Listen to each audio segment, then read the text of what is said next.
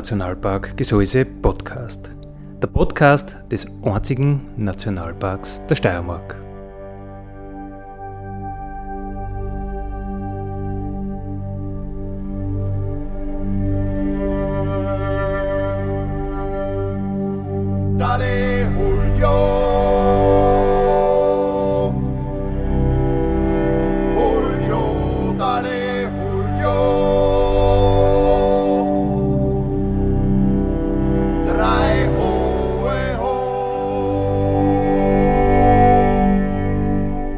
Alle zwei Wochen neu mit Themen aus dem Nationalpark Gesäuse und aus der Nationalparkregion. Schön, dass mit dabei seid beim Nationalpark Gesäuse Podcast. Andi Hollinger spricht. Unser heutiges Thema ist Naturdynamik. Natur, Natur bedeutet einfach Veränderung. Kein Stein bleibt ewig auf dem anderen, kein Baum steht für immer. Manche von diesen Prozessen wie Windwürfe oder Käfer, Katastrophen, Käferkalamitäten sind gut sichtbar. Andere bleiben fürs menschliche Auge schwer feststellbar, weil sie einfach sehr langsam ablaufen. Wie kann man Dynamik sichtbar machen? Wie kann man Naturdynamik beobachten oder messen? Wir haben nachgefragt bei ECO beim Institut für Ökologie. Meine Gesprächspartner von ECO sind Vanessa Berger und Tobias Köstl. Vanessa und Tobias, ihr wart dieses Jahr fürs Projekt Walddynamik und Dynamik der Naturprozesse im Gesäuse unterwegs. Was habt ihr da gemacht? Äh, was wollt ihr außerfinden? Hallo Andi, herzlichen Dank für die Einladung in dein Studio. Ja, wir freuen uns außerordentlich, dass wir mit dir über dieses lässige, spannende Forschungsprojekt ein bisschen plaudern dürfen und den, den Zuhörern und Zuhörerinnen einen Einblick in, in unsere Arbeit geben dürfen. Wir haben uns in den letzten zwei Jahren auf unterschiedlichsten Standorten im Gesäuse die Wechselwirkungen von Wald- und Naturprozessen genauer angeschaut. Also einerseits wie diese Naturprozesse wie Lawinen, wie Windwürfe, wie Borkenkäferbefall sich auf den Wald auswirkt und auf der anderen Seite auch, wie diese Störungsflächen ihrerseits die Häufigkeit und die Intensität von, von diesen Naturprozessen auch wieder steuern. Zusätzlich zum Wald haben uns wir auch die Zusammensetzung von den vorkommenden Pflanzenarten auf diesen Standorten angeschaut und auch das Regenerationsvermögen vom Wald nach solchen Störungsereignissen. Also welche Pflanzenarten kommen von Natur aus auf diesen Flächen wieder vor und ähm, welche Mengen an Totholz sind auf solchen Flächen zu finden. Also das waren die, die Faktoren, wie wir dort untersucht haben. Welche Flächen habt ihr euch da genau angeschaut? Flächen, die vom Menschen weitgehend unbeeinflusst waren oder Flächen, bei denen Wildnis wieder zurückkehren darf? Also Flächen, die nach Elementarereignissen sich stark verändert haben. Wo war euer Fokus? Wir hatten das Glück, uns die unterschiedlichsten Flächen im Nationalpark anschauen zu dürfen. Angefangen von den Lavinarien beim Damisch-Bachtum, die uns vor allem bei der Fortbewegung durch das Dickicht so einiges abverlangt haben, bis hin zu den Umwandlungsflächen im Bereich des Gestatterbodens, wo durch die Entnahme von Fichten versucht wird, eine Rückkehr zur natürlichen Waldzusammensetzung zu fördern. Auch haben wir uns einige Borkenkäferflächen angeschaut, wo Bäume schon aufgrund des Befalles abgestorben sind. Auf der mittlerweile aufgelassenen Grabfalm haben wir uns auch einen Baumbestand angeschaut, der durch ein Sturmereignis geschädigt wurde. Wie lange muss man eine Fläche beobachten, bis man Veränderungen überhaupt wahrnehmen kann? Das ist eine sehr gute Frage. Also in der Biologie und in der Ökologie gilt der Grundsatz, je länger, desto besser. Je länger so eine Beobachtungsreihe andauert, umso wertvoller wird sie und desto aussagekräftiger werden auch die Erkenntnisse und Aussagen, die man aus diesen Daten treffen kann und ziehen kann. Das bedeutet, dass die Daten mit zunehmender Zeit nicht alt werden, sondern eigentlich nur mehr wert. Zusätzlich hängt es ganz stark davon ab, was man beobachtet, also welchen Lebensraum oder welchen Prozess und auch welche Faktoren man sich anschaut. Also gewisse Faktoren ändern sich in, in kürzester Zeit sehr schnell und sehr stark. Andere Prozesse oder Faktoren ändern sich über Jahrzehnte nur sehr langsam und in kleinen, in kleinen Bereichen. Ähm, das heißt, dass man zum Beispiel Lebensräume wie, wie Schotterbänke an Fließgewässern, die ja sehr hohe Dynamik haben, also sich mehrmals pro Jahr vielleicht sogar umlagern, große Veränderungen innerhalb schon eines, eines relativ kurzen Zeitraums zeigen können, während andere stabilere Lebensräume wie Wälder zum Beispiel deutliche Veränderungen erst über einen großen Zeitraum, also Jahre oder Jahrzehnte, äh, zeigen können. Welche Methoden habt ihr angewendet? Fotomonitoring, Begehungen vor Ort, Vermessungen oder was gibt es da an modernen Verfahren? Meist starten wir recht konventionell. Im Zuge der Begehung schauen wir, was uns alles auffällt und schreiben so einiges auf. Angefangen von allen Pflanzen, die auf der Fläche wachsen, bis hin zur Beschreibung der einzelnen Bäume. Dabei messen wir ihre Höhe, den Durchmesser der Bäume, in welchem Abstand sie zum Mittelpunkt stehen. Auch schauen wir, wie es um ihren Gesundheitszustand bestellt ist.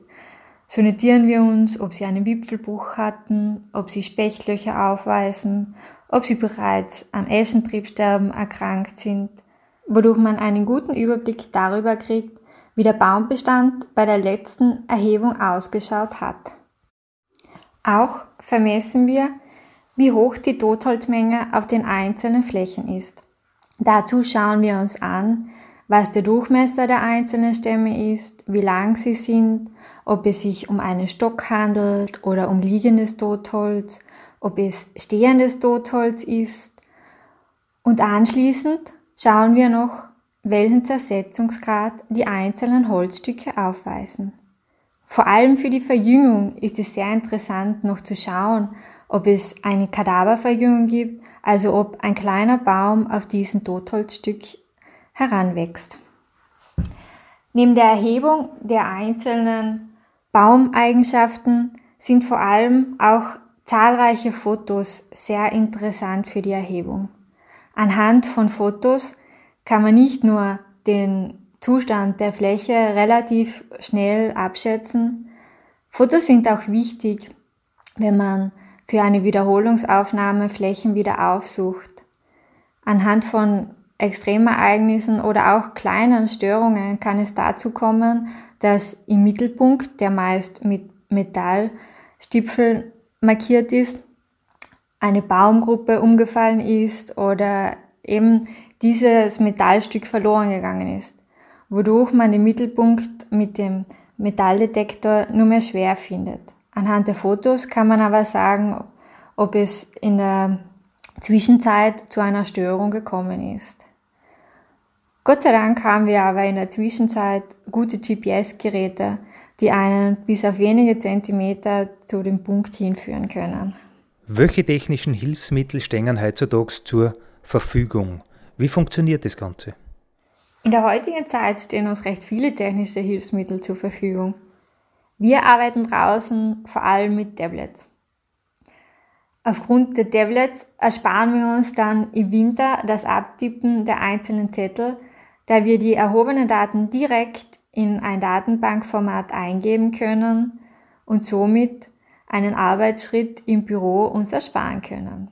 Was ein weiterer Vorteil vom Tablet ist, ist, dass wir draußen hochauflösende Luftbilder, Geländemodelle und auch Kronenoberhöhenmodelle zur Orientierung im Gelände nutzen können. Neben der Orientierung der Luftbilder zeigt uns auch das Tablet, wo wir uns gerade befinden. Im Winter werden wir es hoffentlich schaffen, dass wir einige Flächen im Gesäuse mit den Laserscanner vermessen. Ein Laserscanner gibt uns einen Überblick über das Holzvolumen. Das funktioniert so, dass der Laserscanner einzelne Laserimpulse aussendet und die Reflexion misst. Anhand dieser Reflexion entstehen einzelne Punkte. Durch viele kleine Punkte kann man dann den Wald als digitalen Zwilling nachbilden und kann sich im Nachhinein den Wald auch in einer 3D-Punktwolke nochmal von allen Seiten anschauen. Diese Technologie wollen wir vor allem deshalb im Gesäuse im Winter einsetzen, da aufgrund von den vielen Blättern im Laubwald die Äste nicht so gut sichtbar sind. Das ist der große Vorteil im Winter, da die Blätter dort bereits abgefallen sind. Wenn man diese Technologie nur mit dem Flugzeug einsetzt, kann man genau erkennen, wie hoch die Baumhöhe ist. Und der große Vorteil ist, wenn man schon bereits bestehende Daten hat, kann man durch eine Berechnung der Differenz erkennen, welche Bäume seit der letzten Befliegung ausgefallen sind. Wann habt ihr mit den Untersuchungen angefangen? Was habt ihr bisher an Erkenntnissen gewonnen? Äh, wie soll es weitergehen? Müssen verschiedene Flächen vielleicht ein, ein zweites Mal oder, oder ein wiederholtes Mal besucht werden? Also wir haben mit unseren Untersuchungen vergangenes Jahr im Sommer begonnen und werden die Auswertungen hoffentlich heuer noch abschließen. Das heißt, wir haben in den vergangenen zwei Jahren mehrere Wochen im Gesäuse mit unseren Untersuchungen verbracht, Daten gesammelt und hoffen, dass die Erkenntnisse aus diesen Untersuchungen dann auch in das Management vom Nationalpark einfließen. Am Ende von diesem Prozess sollen unterschiedliche Zusammenhänge geklärt werden. Das ist zum Beispiel, wie hängen die einzelnen Naturprozesse und die Mengen an Totholz zusammen, die man auf so einer Fläche findet. Oder wie wirkt sich eine große Menge an ungebrochenen und abgestorbenen Bäumen auf den Verbiss von Wildtieren aus? Kommen die dann schwerer dazu und können dadurch auch mehr Jungpflanzen aufkommen? Oder wie hängt die Artenvielfalt mit der Häufigkeit und Schwere von Naturereignissen zusammen? Ja, natürlich wäre es sehr spannend, äh, sich dieselben Flächen in, sagen wir, fünf bis zehn Jahren noch einmal anzusehen und herauszufinden, ob sich die Theorien, die wir so aufstellen, auch bestätigen lassen. Wie bereits vorher gesagt, ist das Ziel von jedem Monitoring, also von jeder Daueruntersuchung, eine möglichst lange Zeitreihe herzustellen, also eine Untersuchung über viele Jahre bis Jahrzehnte durchzuführen, da man nur so diese Prozesse, die sich im Wald abspielen, auch wirklich gut abbilden kann. Kann man schon Trends ablesen?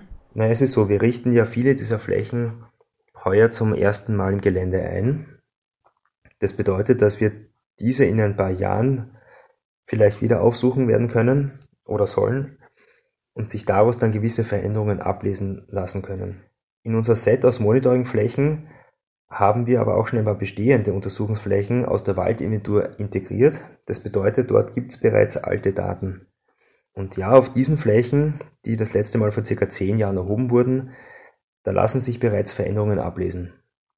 Als Beispiel auf den Lawinenrinnen, die wir untersucht haben, sind die damals noch offenen Bodenstellen, die diese Lawinenereignisse erzeugt haben, die sind mittlerweile bewachsen und es beginnt sich auch dort wieder ein, ein Boden aufzubauen. Ein weiteres Beispiel wären Windwurf- und Käferflächen, wo sich durch das vermehrte Lichtangebot, das durch das Fehlen der Baumschicht ähm, vorhanden ist, hat sich eine üppige Vegetationsdecke gebildet. Und der Wald beginnt sich auf solchen Flächen wieder selbst zu regenerieren. Das heißt, es ist absehbar, dass sich auf jenen Flächen in den nächsten Jahrzehnten wieder ein gesunder, stabiler Mischwald von selbst aufbauen wird. Wie wird aus eurer Sicht der Klimawandel die untersuchten Prozesse verändern? Wird der Klimawandel die Sache beschleunigen oder verzögern oder bleibt das gleich? Natürlich wird der Klimawandel sich auch auf gewisse Prozesse auswirken. Jedoch sind das im Moment alles nur Szenarien. Es ist schwierig zu sagen, wie genau sich der Klimawandel nun auf die einzelnen Prozesse auswirkt. Prinzipiell kann man sagen, dass durch eine Erhöhung der Temperatur erwartet wird, dass im Winter der Boden weniger lange gefroren ist. Dadurch können sich in Folge vermehrt Nassschneelawinen bilden. Natürlich nur, solange der Niederschlag noch als Schnee auf dem Boden auffällt. Jedoch kann eine Erhöhung der Temperatur auch dazu führen, dass in Summe die Waldgrenze immer weiter nach oben steigt und aufgrund des Waldbestandes dann Lawinenanrisse von vornherein schon verhindert wird. Durch eine Erhöhung der Temperatur kann es auch in höheren Lagen zu einer Schmelze der Permafrostschicht kommen, wodurch Steinschlag sowie auch Felsstürze häufiger vorkommen können. Auch kann es im Zuge von höheren Niederschlagsmengen dazu führen, dass sich mehr Wasser in den einzelnen Spalten, also in den Felsspalten sammelt, wodurch es zu Felsstürzen kommen kann. Jedoch ist es laut heutigen Stand des Wissens eher unwahrscheinlich, dass im Gesäuse sich in Bezug auf Felssturz größere Veränderungen und vor allem die Häufigkeit rasant steigern wird. Warum habt ihr euch speziell den Wald angeschaut? Es verändern sich ja im Prinzip alle Flächen. Es verändert sich die Vegetation, äh, die durch die Erderwärmung her auf die Berge aufsteigt. Äh, es fallen Steine ober, Schotter, Geschiebe, alles kommt ober. Also da gibt es äh, riesengroße Massenverlagerungen. Warum war für euch der Wald so interessant? Ja, das stimmt. Es gibt im Gesäuse eine wirklich sehr große Bandbreite an unterschiedlichsten Naturprozessen.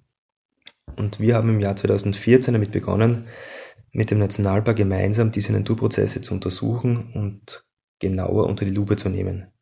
Begonnen hat damals alles mit der Dynamik von Schuttrunsen und Wildbächen, also einem sehr offensichtlichen, hochdynamischen Naturprozess, wo jedes Jahr große Mengen an Schutt und Geröll transportiert und umgelagert werden und ganze Landschaftsräume sich verändern. In den Jahren darauf haben wir uns als weiteren Naturprozess die Lawinen angeschaut und was die mit der Natur anstellen und natürlich auch, wie Pflanzengesellschaften auf diese massiven natürlichen Störungsereignisse reagieren. Das Charakteristikum von diesen Prozessen ist, dass sie sich alle relativ lokal und kleinräumig abspielen. Es ist aber so, dass gut die Hälfte der Nationalparkfläche von Wald bedeckt ist und da war es dann natürlich klar, dass man sich diese Prozesse auch genauer anschauen will, weil es sich ja hier um sehr großflächige Effekte handelt. Also diese ganzen dynamischen Prozesse, die im Wald stattfinden, haben einen wesentlich größeren Impact und Einfluss als diese kleinen, lokal begrenzten Naturprozesse. Und deswegen haben wir jetzt den Fokus auf den Wald gelegt. Für euch sind Störungen vom besonderen Interesse? Windwurfflächen, Lawinenstriche. Äh, was macht diese Bereiche so interessant? Also in der Natur erzeugen Störereignisse wie Feuer, Lawinenabgänge, Überflutungen, Vermurungen, Felsstürze, die erzeugen alle gewisse Landschaftsmuster, also Veränderungen in der Landschaft. Und solche fundamentalen Störereignisse erzeugen sehr oft Primärstandorte. Das sind Standorte, die nicht besiedelt sind, und die sind für die Besiedelung durch neue Organismen von besonderem Wert, weil es eine ganze Anzahl an, an Pflanzen, Tieren und Pilzen gibt, die genau auf solche Störungsereignisse angewiesen sind. Die sind jetzt äh, häufig konkurrenzschwach, das heißt, sie müssen und können nicht besonders schnell oder besonders hoch wachsen, um sich gegen die Konkurrenz durchzusetzen, weil die Konkurrenz wird in dem Fall von diesen Naturprozessen weggeputzt. Das Einzige, was diese Pflanzen können müssen, ist in relativ kurzer Zeit diese Standorte zu besiedeln und in kürzester Zeit viele Samen bilden und versuchen, neue Störungsflächen als Standorte zu besiedeln, bevor sie dann durch Verbesserung der Umweltbedingungen von den konkurrenzstärkeren Pflanzen wieder verdrängt werden. Der Mensch hält solche unberechenbaren und unvorhersagbaren Katastrophen nur schwer aus. Es hat auch seine Berechtigung, weil sehr oft Infrastrukturen oder persönliches Eigentum dadurch betroffen ist. Und daher werden diese Naturprozesse, wo es nur geht, unterbunden. Das bedeutet wiederum, dass die Arten, die sich auf die Besiedelung von solchen Standorten spezialisiert haben, weniger werden, seltener werden, weil sie immer weniger Lebensraum zur Verfügung haben. Und es ist so, dass sich in den roten Listen, also das sind Gefährdungsschlüssel für heimische Organismen, das gibt es für Pflanzen und für Tierarten, also die besonders gefährdeten Arten sehr oft diese Pionierarten sind, die auf die Besiedelung von neu verfügbaren Flächen angewiesen sind. Für euch sind Störungen vom besonderen Interesse. Teilt ihr Störungen in verschiedene Kategorien ein? Untersucht die unterschiedlich oder wie ist eure genaue Vorgehensweise? Ja, da gibt es natürlich unterschiedliche Herangehensweisen, je nachdem, was wir uns anschauen. Also allein die Art der Untersuchung unterscheidet sich da schon fundamental. Auch die Form und Größe sowie die Markierung der Untersuchungsflächen. und natürlich auch die Technologien, die zum Einsatz kommen.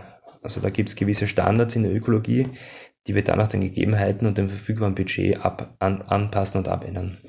Was schaut ihr euch genau an? Die Vegetationsveränderungen, äh, die Materialverschiebungen, den Totholzanteil oder was sind eure Parameter? Den bestehenden Flächen haben wir uns angeschaut, wie sich die Vegetationszusammensetzung seit der letzten Erhebung entwickelt hat. So ist es dazu gekommen, dass auf einigen offenen Flächen sich inzwischen Zeit ein Vorwald gebildet hat, aber auch der Baumbestand ist bei manchen Flächen in mittlerweile ausgefallen, aufgrund von Eschentriebsterben oder aber auch durch Bockenkäferbefall. Wenn dies der Fall ist, schauen wir uns an, wie hoch die lebende Biomasse ist, in welchem Zustand die lebenden Bäume sind und vermessen auch den Totholzzustand und die Totholzmasse. Die Materialverschiebung haben wir uns dieses Jahr kaum angeschaut. Jedoch ist eine Materialverschiebung auf den Lawinenrinnen erkennbar. Dort erfassen wir diese, indem wir die Deckung der Vegetation anschätzen. Könnt ihr auf alte Vergleichsdaten zurückgreifen oder wie kommt ihr zu euren Aussagen? Beim Großteil unserer Flächen können wir uns auf die Ersterhebung beziehen. Da wir aber auch Flächen erhoben haben, wo es noch keine Ersterhebung gibt, sind vor allem dort Luftbilder sehr hilfreich. Anhand von Luftbildern kann man feststellen, wie sich ein Baumbestand entwickelt hat, ob es größere offene Bodenflächen gibt.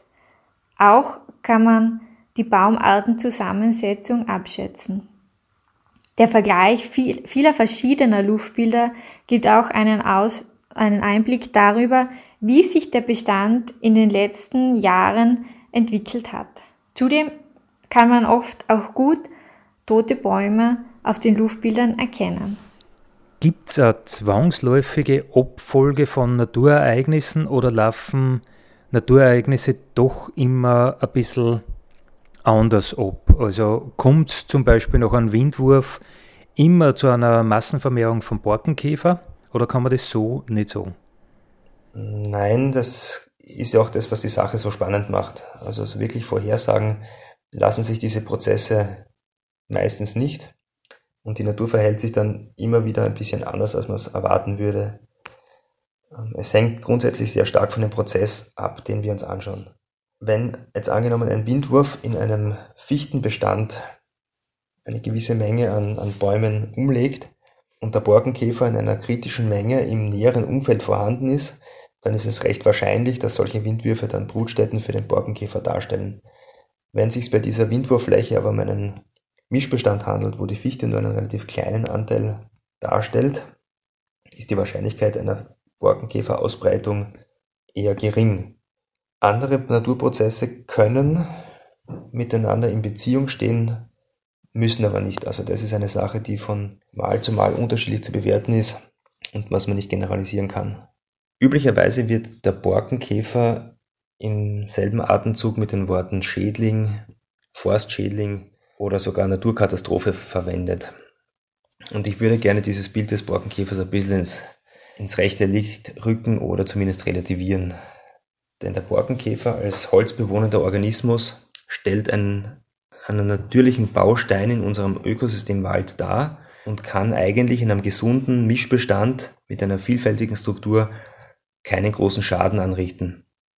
Das bedeutet, sollte eine Baumart lokal ausfallen, sind viele andere Baumarten da, um diesen Ausfall zu kompensieren und eine, deren Funktion zu übernehmen. Schaden anrichten kann ein Borkenkäfer oder ein Organismus wie der Borkenkäfer in Forstkulturen, wo sehr viele Individuen der gleichen Art zusammenstehen. Und wenn dann auch noch die Witterung dem Borkenkäfer zuspielt, also heißes und trockenes Wetter, was einerseits die Fichte als Baumart schwächt und andererseits den Borkenkäfer in seiner Entwicklung unterstützt, dann kann es tatsächlich zu großflächigen Ausfällen und wirklichen Schäden kommen. Der Faktor Wind spielt beim Borkenkäfer nochmal eine besondere Rolle, weil bei Windwürfen viele Bäume gleichzeitig umgedrückt werden und ein umgedrückter Baum ist in seiner Vitalität natürlich eingeschränkt. Er bekommt weniger Wasser, steht unter einem gewissen Stress und kann in dieser Stresssituation weniger Harz produzieren. Dieses Harz stellt für den Baum einen zentralen Abwehrmechanismus dar, weil er damit die Bohrgänge des Käfers verstopfen kann und den Käfer damit abtöten kann. Das bedeutet, wenn er in diesem Stress weniger Harz produzieren kann, ist er anfälliger für den Borkenkäfer und es reichen wenige Individuen des Borkenkäfers, um einen Baum befallen zu können. Im Gegensatz dazu müssen, um einen gesunden Baum befallen zu können, sehr, sehr viele Borkenkäfer vorhanden sein. Neben der Witterung schaffen auch Ereignisse wie Feuer oder Lawinen äh, attraktives Brutmaterial für den Borkenkäfer. Das ist allerdings im Gegensatz zu klimatischen, großflächigen Bedingungen meistens nur sehr lokal und, und kleinräumig. Das bedeutet, dass benachbarte, nicht betroffene Waldbestände keine Schädigung erleiden und wesentlich widerstandsfähiger sind, als wenn eine ganze Region zum Beispiel von einem Sturm oder von Trockenheit betroffen ist. Was haben eure Untersuchungen speziell äh, über den Borkenkäfer im Nationalpark Gesäuse zutage gefördert? Wie hat sich der Nationalpark verändert? Veränderung ist vor allem im Bereich des Landschaftsbilds sichtbar. Durch das Stehenlassen von Totholz kommt es zu einer Anhäufung von totholzreichen Flächen im Nationalpark. Wir haben Flächen erhoben, auf denen wir über 200 Kubikmeter Totholz pro Hektar feststellen konnten. Im Vergleich dazu wurde im Schnitt in der österreichischen Waldinventur nur eine Totholzmenge von 20 Kubikmeter pro Hektar festgestellt.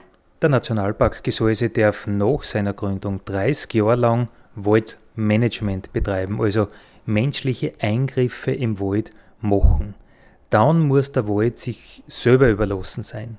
Fast 20 Jahre von diesen 30 sind schon vergangen.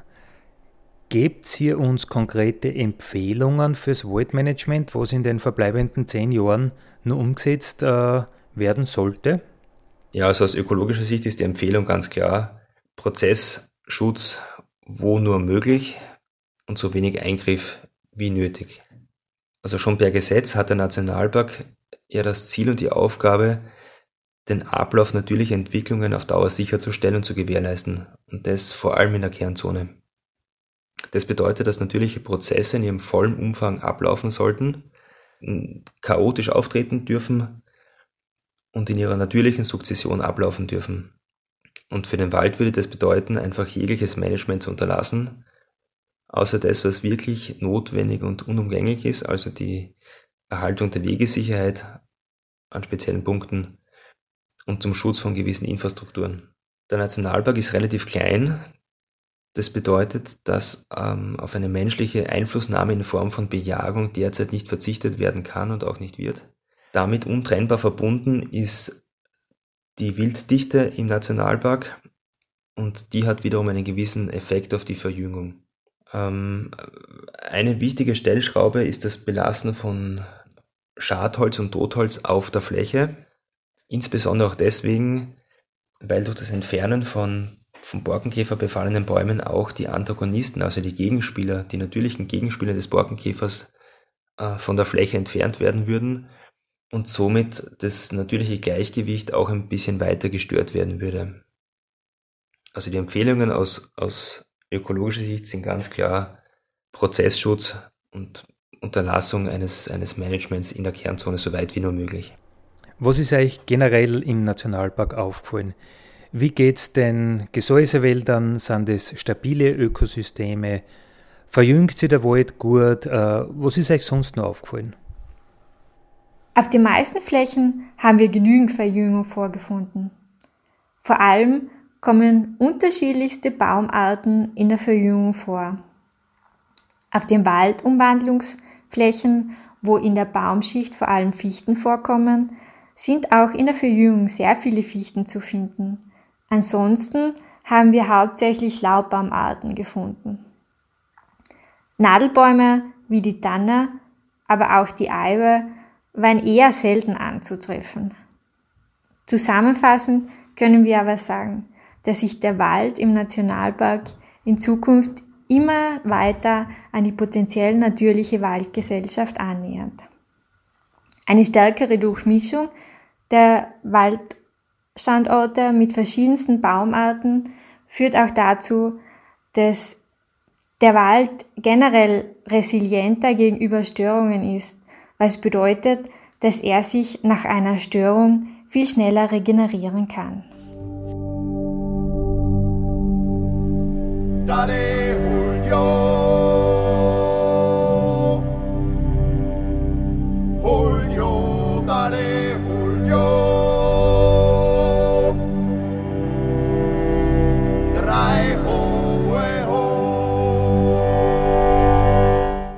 Das war der Nationalpark Gesäuse Podcast für heute.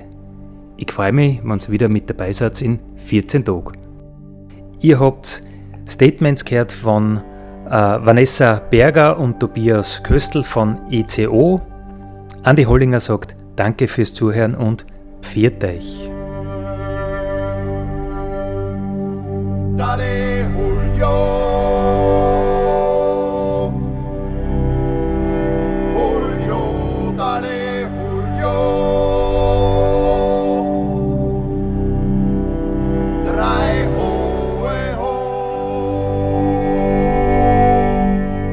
Nationalparkradio wird gemacht mit Unterstützung von Bund und Europäischer Union.